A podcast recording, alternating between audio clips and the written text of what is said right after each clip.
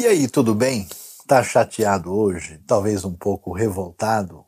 Pois é, você sabia que ficar irado pode dar bom resultado? Essa é a nossa reflexão, nossa mensagem hoje na IBNU.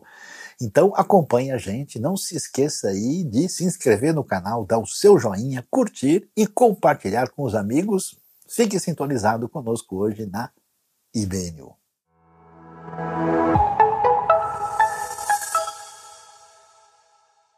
Estamos felizes neste momento quando podemos dar atenção à palavra de Deus. Estamos aí em sintonia, agradecemos o seu uh, contato, a sua conexão, a sua comunhão conosco agora no momento uh, de refletir sobre a palavra de Deus e nós vamos falar sobre um tema aqui um pouco complicado, porque ficar irado pode dar bom resultado. E ficou preocupado? Muito bem, vamos ver o que, que a palavra de Deus tem a nos a ensinar a respeito de um tema tão difícil muitas vezes de lidar e de entender, que tem a ver com a ira, com o descontrole, às vezes algo que se torna em ódio, em fúria. Como é que a gente lida com isso? E eu começo refletindo com você no livro de Números, no capítulo de número 20. Então, vamos aqui ver, vamos prestar atenção aquilo que a palavra de Deus nos fala sobre um episódio quando essa realidade da ira se torna algo que merece a nossa atenção. E o que é que a Bíblia diz? Números 20 diz o seguinte: no primeiro mês, toda a comunidade de Israel chegou ao deserto de Zim e ficou em Cádiz. Ali, Miriam morreu e foi sepultada. Não havia água para a comunidade e o povo se juntou contra Moisés e contra Arão. Discutiram com Moisés e disseram: Quem dera tivéssemos morrido quando os nossos irmãos caíram mortos perante o Senhor. Por que vocês trouxeram a Assembleia do Senhor a esse deserto para que nós e os nossos rebanhos morrêssemos aqui? Porque vocês nos tiraram do Egito e nos trouxeram para esse lugar terrível. Aqui não há cereal, nem figos, nem uvas, nem romãs, nem água para beber. Moisés e Arão saíram de diante da assembleia para a entrada da tenda do encontro e se prostraram rosto em terra, e a glória do Senhor lhes apareceu.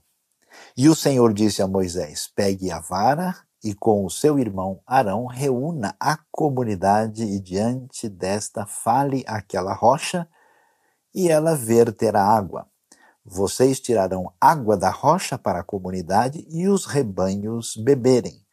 Então Moisés pegou a vara que estava diante do Senhor, como este lhe havia ordenado. Moisés e Arão reuniram a assembleia em frente da rocha e Moisés disse: Escutem, rebeldes, será que teremos que tirar água desta rocha para lhes dar? Então Moisés ergueu o braço e bateu na rocha duas vezes com a vara, jorrou água e a comunidade e os rebanhos beberam. O Senhor, porém, disse a Moisés e Arão: Como vocês não confiaram em mim para honrar minha santidade à vista dos israelitas, vocês não conduzirão esta comunidade para a terra que lhes dou. Essas foram as águas de Meribá, onde os israelitas discutiram com o Senhor e onde ele manifestou sua santidade entre eles. Esse texto é bastante curioso e chama a nossa atenção.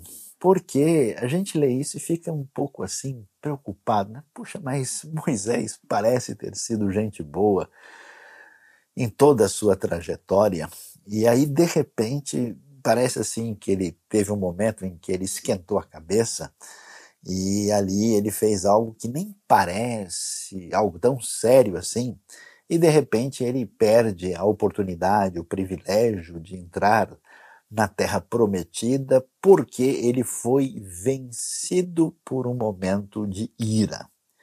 E nós devemos perguntar né, se essa a realidade do texto bíblico faz sentido. Né? Como é que a gente é, pode né, observar essa situação para entender é, como que se lida com a ira? Será que é verdade que ficar irado vai deixar todo mundo num contexto muito complicado? Ou será que ficar irado pode dar bom resultado? Olhando para o texto de Números, vamos entender o que acontece aqui. Ah, nós vemos que o povo está nesse contexto difícil de atravessar o deserto, né? a gente precisa também entender esse cenário. Né? Eles saíram de uma situação de estabilidade, saíram de uma zona de conforto. Né? Essa libertação divina tem o objetivo uh, de encaminhar o povo para uma libertação que não é só externa, é interna também. Então, eles vão conhecer a Deus, vão entender os princípios de Deus, precisam ser ensinados, e isso é difícil de lidar. E nesse caminho, surgem diversos momentos de frustração, de aborrecimento, que, aliás, é exatamente, digamos assim, a, a, raiz daquilo que tem a ver com a ira, com a fúria que toma conta da nossa vida.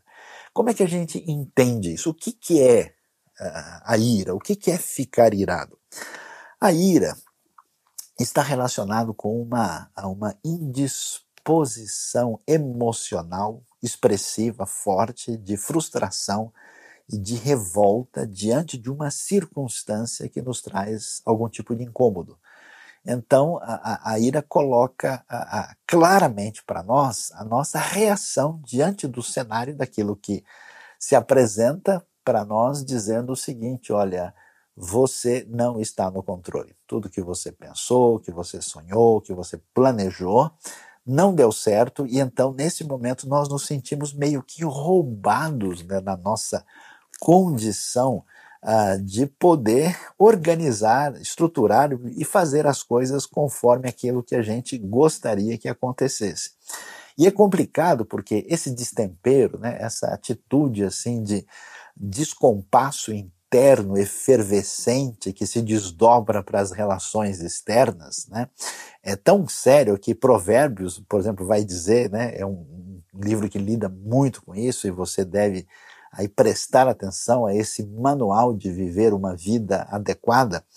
Provérbios diz em capítulo 29, verso 22, o homem irado provoca brigas e o de gênio violento comete muitos pecados. Então a ira é um grande problema. A Bíblia apresenta uma crítica né, ao sujeito que fica irado, aquele que perde o controle, aquele que vai uh, na direção mais assim inadequada de lidar com as suas emoções, especialmente no seu ambiente relacional. E como nós estamos pensando em como igreja, né, como povo de Deus, estamos falando exatamente nesse mês de comunhão, né? Como é que a ira pode entrar em ação no povo de Deus que deve viver em comunhão e em união para praticar, colocar em prática a missão. O que é que a gente vai observar? O povo então é atingido por essa circunstância difícil e, e se você prestar atenção no texto, não tem nada assim muito muito sério, muito inadequado. O texto até vai dizer que ele chega num lugar onde não tem água. Meu amigo, você tem uma coisa que a gente tem razão de pedir né? e, e de solicitar é exatamente água. Né? Então eles chegam e, claro, estão no deserto, eh, perderam a sua situação de estabilidade anterior, estão caminhando na direção dessa terra, eh, estão sendo treinados a aprender a depender de Deus e andar pela fé e a partir da promessa da palavra divina, sob a liderança de Moisés e Arão, e nada disso é muito fácil. Então, eles também perdem a paciência e começam a reclamar. E você sabe que de reclamação em reclamação a gente causa confusão e põe em xeque a nossa união. Eu acho interessante isso e muito importante prestar atenção nesse assunto, porque grande parte do prejuízo do povo de Deus, das igrejas de Cristo, na sua missão, tem a ver mais com relacionamento do que com qualquer outra coisa. Exatamente os momentos de fúria, de ira, uh, de contenda, uh, de desenlace relacional é que causam os problemas. Você vai ver isso na Bíblia, né? Você vê logo no começo você tem Caim e Abel. Daqui a pouco você tem Esaú e Jacó. Aliás, antes já tem José e os seus irmãos, né? Ou seja, na história da redenção, o que não falta é confusão entre irmão e irmão. E nessa caminhada, ah, então, voltando ao texto lá de Números, eles perdem a paciência e reclamam. E nesse momento, então, ah, é, eu acho muito interessante como Deus parece não se incomodar com nada, né? Quando diante dessa manifestação aí de, de rebeldia, olha, Moisés, que pena que a gente não morreu lá atrás, a gente, por que, que você tirou a gente do Egito, né? Aquelas coisas que o pessoal fala quando está de cabeça quente, não pensa direito para falar, isso que sai da boca da, daqueles que estão representando a comunidade ali, todo mundo começa né, com aquela lamúria, com aquilo que tradicionalmente tem sido chamado de murmuração, de reclamação, rebelião. Moisés e Arão vão então estar diante do Senhor. É interessante, o texto fala assim do contraste dessa instabilidade com a santidade de Deus. Esse é o termo que aparece ali no cenário. E eles fazem isso, e é curioso, o que Deus diz. Deus reage, eu acho tão interessante e é tão bom a gente aprender isso, porque em vários momentos, quando a ira humana se manifesta, você vê que Deus aparece de uma maneira assim, quase como se nada tivesse acontecendo. Deus diz: Olha, ah, o pessoal quer água, hum, legal, né? Então vamos arrumar água para eles. Então você faça o seguinte, né? A orientação divina ela ela entra em desalinhamento com esse transtorno interno é, que nós vamos ver inicialmente no povo e que vai ser refletido em Moisés e em Arão. Né? Deus diz: ó, basta falar com a rocha e a rocha vai trazer aí, vai verter, vai jorrar água para todo mundo. E aqui nós vamos ver o que acontece. Moisés se irrita. Moisés perde a paciência. Ele se aborrece de tal maneira, e como você sabe, né, que aqui acontece algo que é muito importante olhar e perceber para uh, ver o detalhe do texto que nos ajuda a entender uh, o que vai acontecer aqui e às vezes a gente lê o texto e, e não entende por que o peso da decisão divina é da maneira como aparece aqui. Ele se irrita e se volta para o povo dizendo: Escutem, rebeldes, será que teremos que tirar água desta rocha para lhes dar? Então Moisés ergueu o braço e bateu na rocha duas vezes com a vara. Moisés deixa-se dominar pela sua ira e acontecem duas coisas aqui. Primeiro, ele desconsidera a diretriz divina. Dominado né, pela sua fúria naquele momento, em vez de confiar na diretriz divina, ele se deixa contaminar por essa ira rebelde do próprio povo e assim deixa de confiar em Deus, porque o confiar em Deus é, é uma coisa muito curiosa. Confiar em Deus tem a ver com atitudes simples. Às vezes a gente fica louco, né, querendo fazer um monte de coisa. Não, para agradar a Deus tem que fazer isso, aquilo. A pessoa inventa um monte de coisa e Deus diz: ó, é só você ficar de boa e lembrar que eu existo, amo você e estou agindo na sua vida. Então, nessa intranquilidade, ele toma para si né, a atitude de dizer: Eu estou no comando. Preste atenção. A raiz da ira indevida está exatamente nesse ponto da gente, no final das contas, achar que a gente está no comando e não Deus. A gente toma o lugar de Deus. É interessante que a tradição judaica tem um sábio muito famoso, né, Moshe ben Maimon, o famoso Maimônides, e uma das coisas que ele disse, que é muito interessante sobre isso, ele disse que ah, é, quem se entrega à ira, na verdade, está praticando idolatria. Uau, como é que pode ser um negócio desse? Né? Mas a raiz disso está exatamente aí. É que a gente tem tanta certeza que a gente tem o domínio, o controle, que as coisas estão nas nossas mãos e que elas vão acontecer conforme a decisão da nossa vontade, que quando elas não acontecem, a gente então tem essa convulsão interna, né? esse vulcão aí que manifesta-se até de maneira confusa, desordenada e vamos assim dizer com uma energia desmedida e aí saia da frente quem tiver por perto. Moisés então, em vez de fazer o que Deus disse, ele bate e vai sair. E olha só, que ele fica descompensado, então ele, vamos assim, chuta o pau da barraca, ou melhor, derruba o acampamento, né? Acaba derrubando as tendas todas aqui, já que o acampamento dos israelitas está no deserto. E o que, que ele vai dizer? Ele vai virar para o povo e dizer: escutem, rebeldes, será que a gente vai ter que tirar água aqui para vocês? E aí você entende. Você entende a ação correta de Deus nesse cenário. Por quê? O que, que vai acontecer? Por que Moisés não entra na terra prometida? Moisés não entra porque ele está dando sinais aí que a sua condição de liderança com o povo acabou ficando controvertida, acabou ficando complicada. Ela está, digamos assim, comprometida agora. Ele foi e com certeza um dos maiores líderes da história de Israel e serviu e servirá bem até lá. Mas depois, na entrada da terra, na continuação com os desafios que envolvem a conquista, que será protagonizado por Josué, Moisés não terá condições de prosseguir.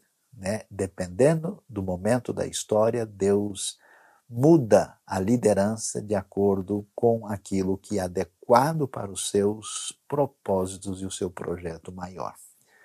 É interessante observar isso.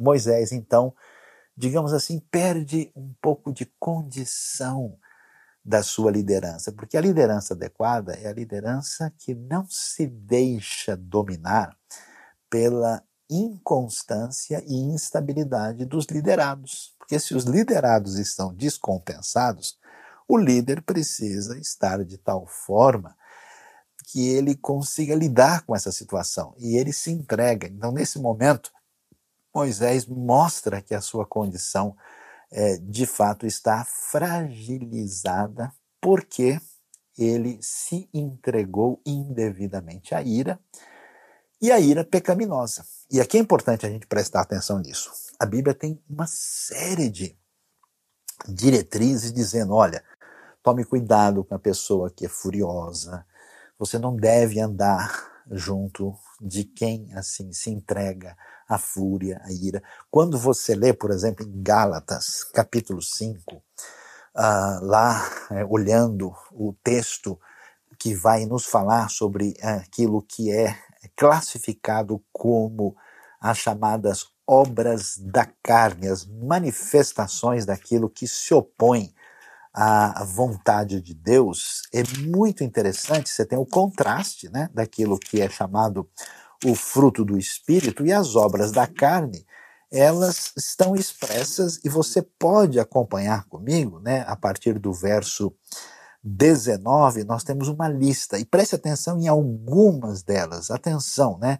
Se fala de imoralidade, libertinagem, impureza, idolatria, feitiçaria, atenção, ódio, discórdia, ciúmes, ira, egoísmo, dissensões, facções e inveja. Depois tem embriaguez, orgia. Você percebe que a maioria das obras da carne estão relacionadas com a ira a ira desmedida. A ira que envolve essa atitude semelhante ao procedimento uh, que Moisés teve. E a gente vai ver, inclusive, esse elemento de ira na vida de Moisés quando você lê, por exemplo, o episódio de Êxodo capítulo 32, quando o povo faz o bezerro de ouro e Moisés desce, né, depois de ter estado na presença de Deus. O texto é muito interessante porque ele estava lá, né, junto com o Senhor, recebendo a grande revelação das tábuas da lei, mas quando acontece o que acontece, verso 19 diz: quando Moisés aproximou-se do acampamento e viu o bezerro e as danças, e irou-se, jogou as tábuas no chão, ao pé do monte, quebrando-as. Meu amigo, Nosso querido Moisés aqui está com os sentimentos muitas vezes aí descompensado. Imagina só você receber as tábuas do próprio Deus escritas pelo dedo de Deus e quando você vê aquilo que de certa forma ele já sabia, Deus tinha dito, olha, o pessoal lá perdeu o caminho. Ele pega aquilo e arrebenta no chão. Então você vê uh, os desdobramentos daí. E por que nós devemos nos preocupar com isso? Porque a ira de fato é um problema. Você vê uh, uh, confusões terríveis entre as pessoas. Né? A Bíblia, como é um livro muito, mas muito voltado para a realidade prática na nossa vida, ela não esconde nada disso. A Bíblia não é um, né, um monte de historinhas cor-de-rosa que parecem simpáticas como muitos livros religiosos são. Não, você vê, Abraão e Ló são parentes, estão na terra, eles têm um desentendimento e não dá para ficar mais juntos. Nós vamos para um lado, eu vou para o outro. Então você escolhe, eu vou para outro lugar. Então, esses relacionamentos complicados, eles aparecem com frequência. Se você for procurar, né, ira, fúria, indignação na Bíblia, você vai encontrar um monte de situações dessas. E os resultados são os piores possíveis no que diz respeito aos desdobramentos para a nossa vida. A ira, portanto, ela é um problema para a própria pessoa, né, o sujeito irado, eh, parte da, da ira, parte dessa atitude ilusória de ter controle da situação, e quando isso não acontece, isso se torna uma frustração quase que vulcânica, parte disso se volta contra a própria pessoa. É quase que um processo assim de autodestruição. É algo terrível, né? A gente vê isso não só no nível assim pessoal para consigo mesmo, mas principalmente para com a relação com o próximo. Por isso é um grande desafio dentro do contexto da comunidade da fé. Quantos casos de divisão você tem no povo de Deus causado por dissensão, por contenda, por ofensa? E tudo isso é fruto desse elemento que leva a gente a achar que a gente está no domínio da situação. Isso é tão sério que você vai ver protagonistas da fé, talvez quem a gente coloca assim, né, no mesmo patamar de protagonismo na história bíblica como o próprio Moisés. E Moisés perde a entrada exatamente, a entrada na terra prometida por causa da ira que tomou conta da sua caminhada e em outras situações Moisés mostra essa sua fragilidade. Então a gente pergunta, ok, muito bem, estou ficando preocupado porque às vezes eu esquento a cabeça. Eu tenho um lado mosaico assim que de vez em quando, especialmente quando eu estou jogando bola com os amigos ou quando eu estou conversando com as amigas, de vez em quando sobe o sangue, né? Aquela coisa assim chega. Então quer dizer que eu sou uma pessoa pior? Quer dizer que ficar irado sempre me deixará num contexto complicado? Vamos observar isso com mais atenção. Quando a gente lê Êxodo 32, a coisa é interessante porque não é só Moisés que fica irado. O curioso no texto é que, aí a gente vai começar a ter que pensar no assunto, a grande verdade é que não só Moisés fica irado, mas o próprio Deus é um Deus que, por definição, em tantas ocasiões também aparece como um Deus irado e muito irado. Por isso, quando a gente lê o episódio de Êxodo 32, é muito interessante ver como é que Moisés fala com Deus. O Moisés que a gente viu aqui, que o forte dele não é sempre a paciência, olha só o que ele diz ah, quando ele conversa com Deus, depois daquilo que Deus diz para ele, no verso 9 do capítulo 32 de Êxodo. Disse o Senhor a Moisés: Tenho visto que esse povo é um povo obstinado. Deixe-me agora para que a minha ira se acenda contra eles e eu os destrua. Depois falarei de você, farei de você uma grande nação. Moisés, porém, suplicou ao Senhor, o seu Deus, clamando: Ó oh, Senhor, por que se acenderia a tua ira contra o teu povo que tiraste do Egito com grande poder e forte mão. O que, que é isso? Então vamos pensar aqui. A coisa é curiosa, né? Porque é Deus irado e Moisés tentando aconselhar a Deus, dizendo: Deus, olha, não fica tão bravo assim, né?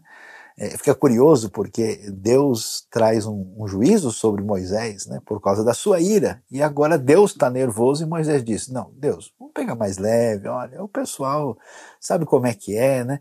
É interessante observar isso. Então a pergunta que a gente levanta é: será que ficar irado é sempre pecado? Já que a gente percebe que o próprio Deus se ira, a pergunta é: e onde é que está o sentido disso? Aliás, eu tenho visto pessoas até de, de contexto assim secular, né? Ou, ou, de contexto antirreligioso, que muitas vezes até se mostra meio escandalizado. Né? Olha, olha que absurdo, como assim, né? Deus que é um Deus é, de amor bondoso e ele fica nervoso como qualquer pessoa. E como é que a gente entende isso? É muito importante descobrir algo que não está tão claro assim. Preste atenção, porque ficar irado nem sempre é pecado e muitas vezes traz bom resultado. Veja, por exemplo, quando nós lemos o livro de Efésios, capítulo 4, uh, e o apóstolo Paulo vai orientar a comunidade como é que a gente vive, né, como igreja, como povo de Deus, ele vai dizer uma coisa interessante para nós, que é o seguinte: quando vocês ficarem irados, tratem de apaziguar essa ira e não deixe o sol se pôr até que as coisas sejam resolvidas. Portanto, a maneira como esse texto descreve a ira é que a ira é uma coisa normal. É, é uma reação humana. É como se fosse assim uma, uma grande energia que sai de dentro de nós. Né? E aí você sabe, uma energia, você sabe muito bem o que é eletricidade. Né? Um raio, por exemplo, cai num lugar, ele queima tudo e mata as pessoas e os animais que estão por ali. Agora, essa mesma energia elétrica, quando ela é direcionada, quando ela é canalizada, ela ilumina e traz vida uh, para uma cidade. Né? Ela, ela traz aquilo que salva a vida de uma pessoa no hospital. Então, a ira é algo mais ou menos assim. Significa uma reação forte a um cenário desafiador que pede de nós uma espécie de reação compatível com essa realidade que está uh, diante de nós. Por isso, não há nenhum problema em Deus ficar irado, porque a ira de Deus é uma reação forte da parte do Criador diante de tudo que representa uma atitude de pecado, de maldade, de injustiça, de atitude indevida diante do seu poder e, como nós vimos lá no livro de Números, da sua santidade. Por isso, por incrível que pareça, a questão de ficar irado tem um lado aí muito importante que precisa ser observado. E a gente vai descobrir que às vezes a falta de ira é um problema mais sério e mais grave. Por quê? Porque a questão da ira, primeiro, envolve uma situação de relacionamento. Preste bem atenção. Quando você nunca se indispõe com alguém, quando você nunca confronta uma pessoa, quando você nunca conversa com essa pessoa sério, você trata a pessoa com indiferença em distância, e distância, você de fato rompeu. Por, por isso é interessante, por, Provérbios mesmo diz que é melhor a repreensão sincera do que o chamado amor encoberto. Porque quando a gente está jogando limpo, a gente fala, né? Você expressa o seu sentimento, você fala a verdade. Então é melhor você ter né, uns atritos, uns descompassos devidamente encaminhados com alguém, do que você agir com uma frieza e indiferença mortal que pode ter muito mais a ver com ódio do que com uma manifestação de uma ira que tem um objetivo final positivo. Já viu, né? A mãe desesperada dando bronca no, no menino que tentou atravessar a rua, né? Ou o pai bravo porque o filho ou a filha não fez aquilo que seria o benefício da sua própria vida. Então, é, essa ira, né? Ela tem um elemento de amor. Quando Deus se ira com Israel, Não é porque ele diz, olha, Israel, odeio vocês, nunca mais quero ver a cara de ninguém. Não, ele tem a intenção de trazê-los para o caminho certo. A ira divina tem a ver com a justiça. Por isso que Deus, que é o Deus de justiça, o Deus eh, de rejeição daquilo que envolve a maldade, a opressão, a imoralidade, a todo tipo de atitude, ele manifesta isso tão nitidamente. E aí é que vem uma coisa interessante. Onde é que está o problema da ira? Por que é que existe o irado que está em pecado e o irado que está bem encaminhado e vai dar bom resultado? O que é que a gente vai entender? O problema da ira não está na ira em si. O problema da ira está no egocentrismo.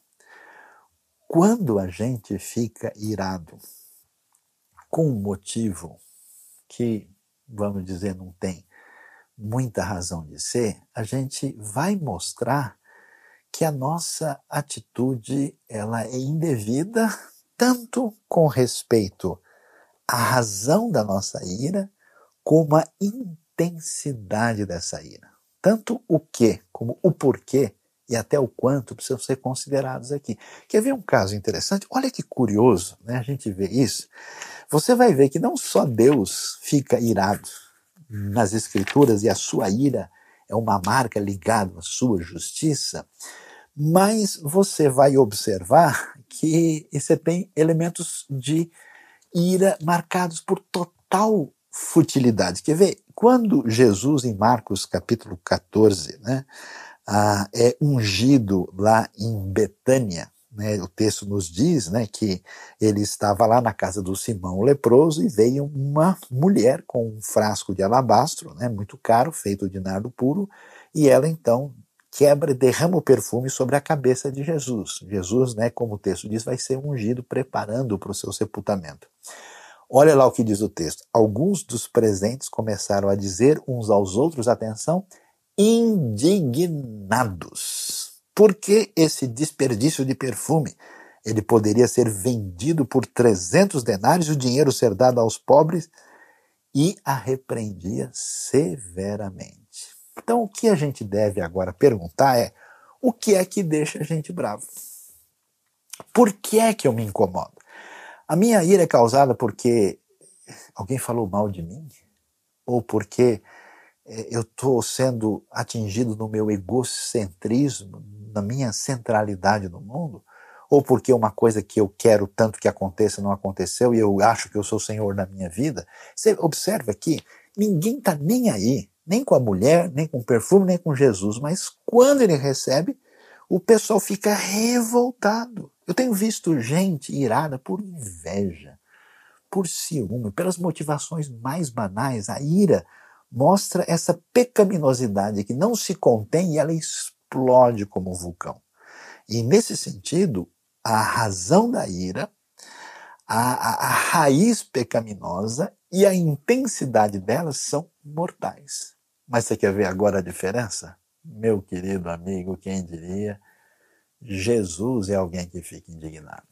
E não tem tantas vezes no Novo Testamento é, textos que falam sobre a ira e a indignação de Jesus. Você vai lembrar comigo, nós temos lá, por exemplo, o texto que vai aparecer ah, em várias ocasiões, né, quando Jesus, é, por exemplo, vai fazer a famosa purificação do templo, né, e ele chega lá e o pessoal está ali agindo de uma maneira a prejudicar o espaço sagrado, ele chega lá, diz o texto, que ele começa a expulsar, Marcos 11, verso 15, os que estavam comprando e vendendo, e derrubou as mesas dos cambistas e as cadeiras dos que vendiam pombas e não permitia que ninguém carregasse mercadorias pelo templo.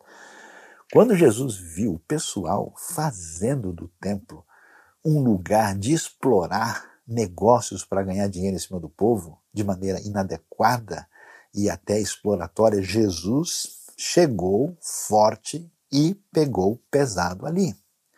Agora quer ver algo mais impressionante? Capítulo 10 de Marcos. Alguns traziam crianças a Jesus para que ele tocasse nelas, mas os discípulos repreendiam. quando Jesus viu isso, ficou indignado e lhes disse: Deixem vir a minhas crianças, não as impeçam. Veja as razões por que Jesus expressa sua indignação. Qual é a razão? Porque ele manifesta a sua ira. É necessário entender que aquilo que Deus criou em você, essa energia interna, essa capacidade de olhar a realidade à sua volta e de se sentir incomodado, é algo especial da parte de Deus. Se você não alinha a sua vida, se você continua querendo ficar no centro, se você não se deixa ser encaminhado pela graça e essa santa convulsão que vem da imagem de Deus que está em nós vai para o lado errado, você está em pecado. Mas quando essa coisa boa, que é essa atitude especial que vai dizer para gente, ó, não é para você viver como quem tem, como se diz, sangue de barata, você ser uma pessoa inerte, inútil e desinteressada em tudo que tem valor, você vai ser tomado dessa sintonia com a santa ira divina. Quer saber de uma coisa? Ah, oh, nosso querido Moisés. Moisés um dia saiu e viu, vai dizer para a gente o texto de Êxodo, capítulo 2, como o seu povo sofria como escravo no Egito. E um belo dia ele viu lá né, com um egípcio espancando um hebreu. Moisés ficou doido com isso. Ele ficou revoltado e ele foi interferir, ele foi tomado por uma ira. Atenção, ira aliada ao senso de justiça. E ele quis fazer alguma coisa. Não deu muito certo, porque ele não estava devidamente sintonizado com Deus, os resultados foram um problema, ele matou um egípcio, depois teve que fugir, o negócio deu ruim. Mas você percebe que a motivação é essa. Você pega os profetas de Israel, esse pessoal não sabia ficar quieto. Eles vinham com força. É, é interessante isso, e aí a gente vai ver um negócio muito especial. Esses profetas eram tudo gente revoltada. Uma santa revolta. E era uma revolta interessante que às vezes, atenção, atenção, ela se voltava contra o próprio Deus. Há uma diferença tênue aqui. Às vezes existe uma atitude contra Deus que é egocêntrica, perversa, terrível e que Deus traz juízo sobre isso. Em outras vezes, é apenas a marca da nossa fragilidade. Eu acho tão curioso quando o Jonas foi ficando doido com Deus. Porque, Deus, como assim? Esses caras são os piores indivíduos do mundo.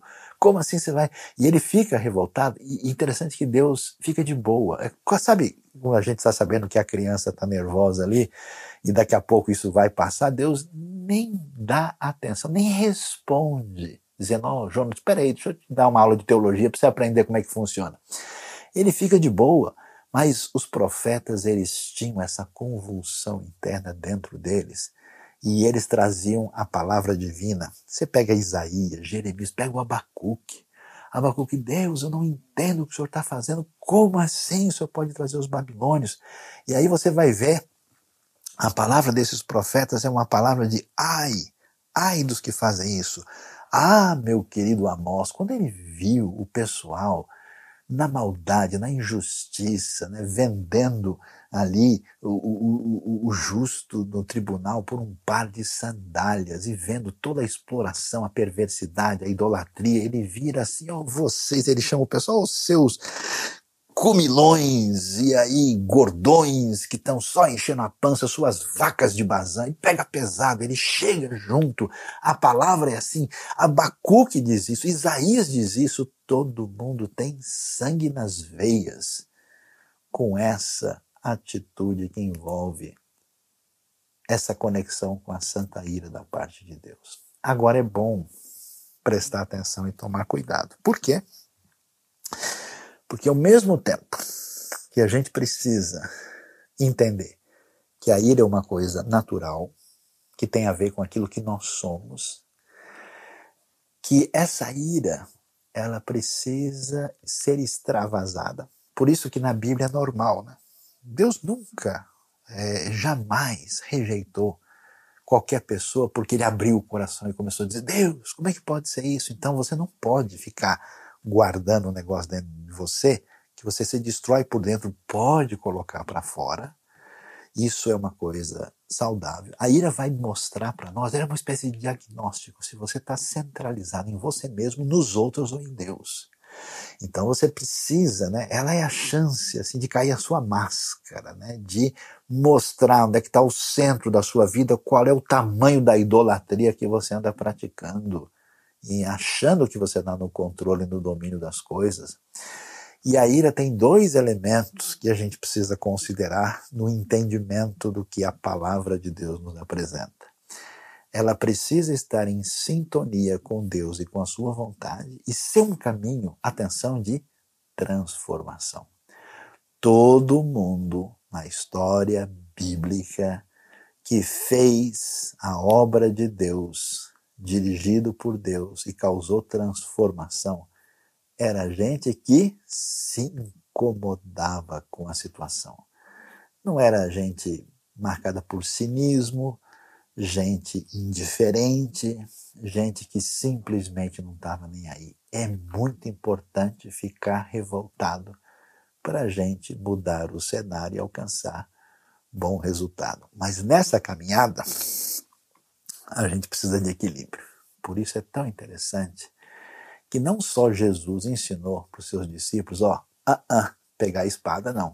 Ah, você quer meter a espada na orelha dos outros? Guarde, deixa eu botar a orelha de volta. Não é assim. A ira do homem não produz a justiça de Deus. Ah, vamos apaziguar. Né? Vocês, quando ficarem irados, preste atenção. Não só a gente precisa entender que essa ira tem que ser devidamente enraizada naquilo que Deus nos apresenta, como a gente precisa aprender a controlar. Por isso, não só o Sermão do Monte, o procedimento de Jesus, os seus ensinos e a sabedoria de Provérbios diz: olha, como maçãs de ouro numa bandeja de prata, assim é a palavra falada na hora certa. O tolo, ele logo fica irado e ele espraia a sua tolice mas a pessoa sábia, ele sabe se conter. Aquele que contém o seu espírito é mais forte do que aquele que conquista uma cidade.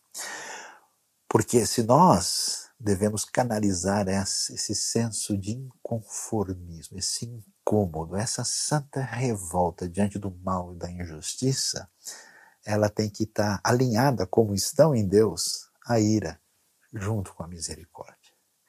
E é tão interessante isso porque a crítica das obras da carne, a gente tem ali do lado o fruto do Espírito, que tem a ver com amor, bondade, benignidade. É necessário amadurecer na direção em que aquilo que Deus faz na nossa vida produz transformação para o benefício da missão, para que a obra de Deus e o reino seja implantado. Então, agora que você já está bem ensinado, não fique tão revoltado. Não permita ficar irado, né? não permita que o seu coração deixe você irado, a ponto de você ser levado ao pecado e ter o pior resultado, como nós vimos na vida de Moisés, mas permita sim né, que a gente descobre a grande verdade agora que ficar irado do jeito adequado, devidamente ensinado, pode sim trazer um excelente e bom resultado. Deus abençoe a sua vida, Deus abençoe o seu coração e vamos atuar juntos para a comunhão, para a transformação e a vitória do reino na prática da missão. Acompanhe os podcasts da IBNU em sua plataforma favorita. Não se esqueça também de nos seguir no Instagram, Facebook e YouTube.